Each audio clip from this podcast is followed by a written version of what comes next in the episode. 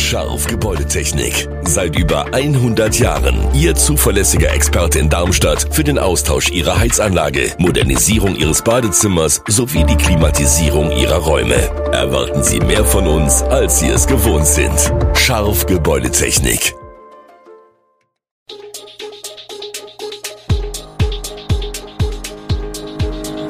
Gude, unser morgendliches News Update.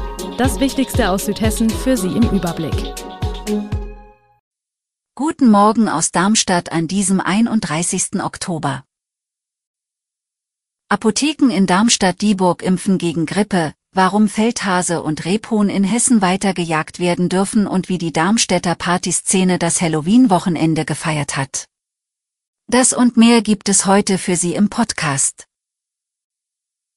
In dieser Woche dürfen Apotheker mit den Grippeimpfungen starten.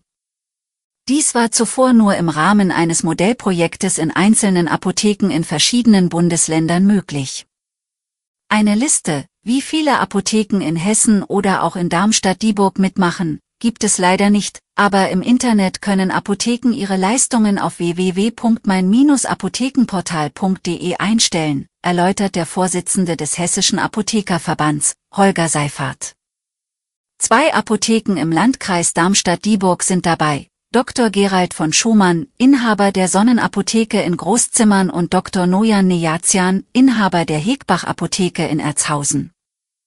Unsere Impfungen werden nicht durchgängig laufen, sondern nur an bestimmten Tagen für jeweils eine Stunde, erläutert Sabine Kraus, Mitarbeiterin der Großzimmerner Sonnenapotheke. Bisher seien drei Termine avisiert. Die schriftliche Zusage der gesetzlichen Krankenkassen, GKV, fehle zwar noch, doch auch Apotheker Nojan Nejazian steht in den Startlöchern und wird so oder so impfen, wie er sagt. Nach Absprache mit den Hausärzten vor Ort werden wir allerdings keine Erzhäuser impfen, sondern nur Menschen von außerhalb der Kommune, erklärt er.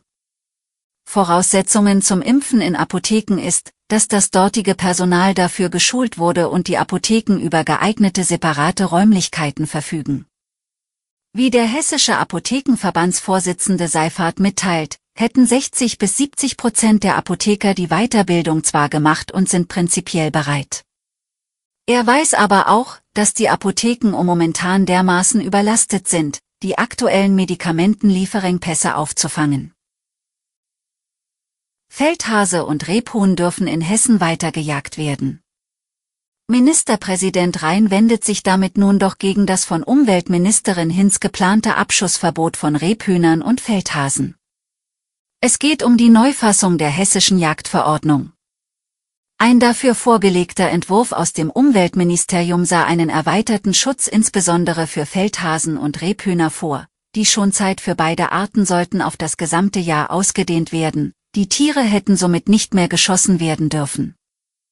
Mehrere hessische Umweltverbände hatten die Absicht des Ministeriums im Sommer publik gemacht und die Veröffentlichung mit Lob für die zuständige Ministerin Priska Hinz, Grüne, verbunden.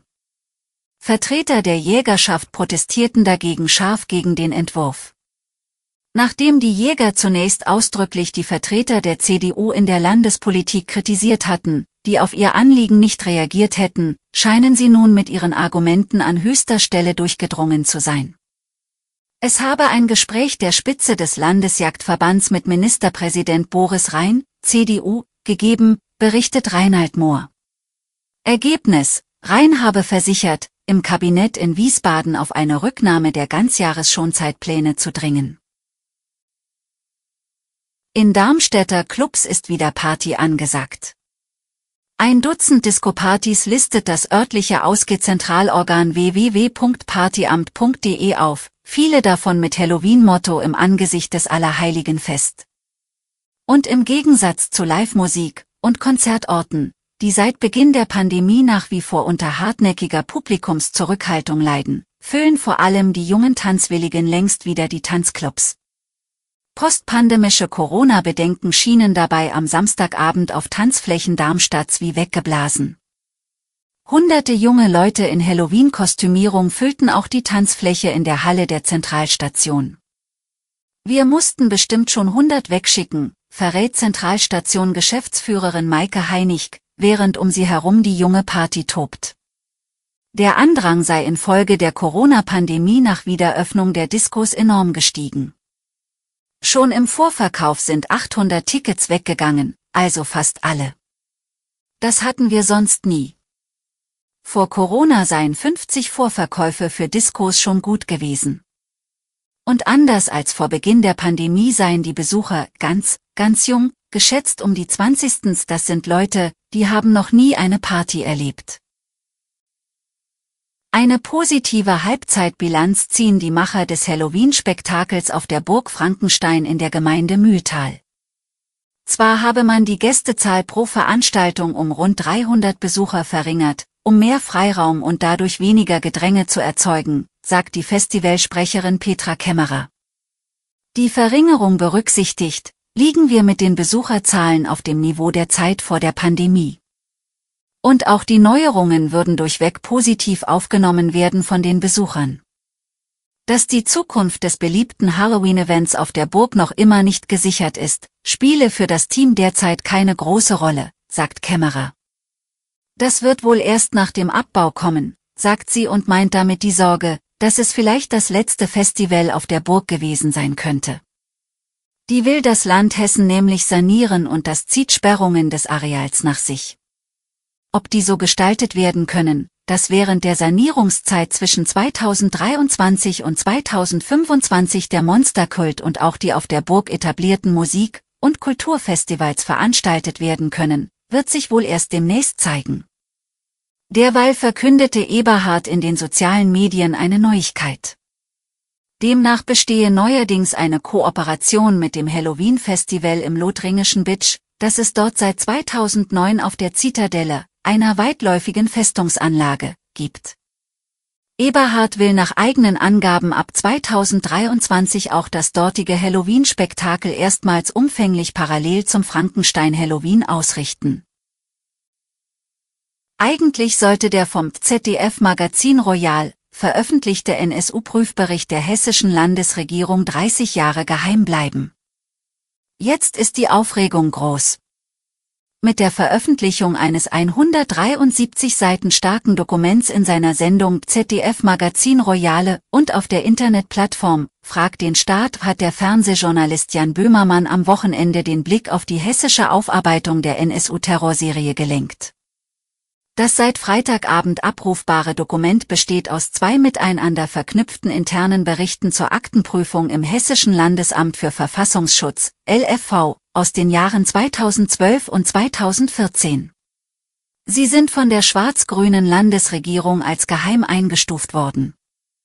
Die Veröffentlichung sorgte in der hessischen Landespolitik für heftige Reaktionen, während die Linke den Schritt ausdrücklich lobte, warf die CDU Böhmermann Rechtsbruch vor, der das Leben von Menschen gefährden könnte. Sind die Dokumente überhaupt echt? Eine definitive Antwort auf diese Frage gab es bis Sonntagabend nicht, allerdings spricht vieles dafür. Das LFV teilte lediglich mit, es prüfe die Dokumente. Böhmermann gibt auf seiner Plattform, fragt den Staat an, man habe das komplette Material neu abgetippt, um die Quelle zu schützen.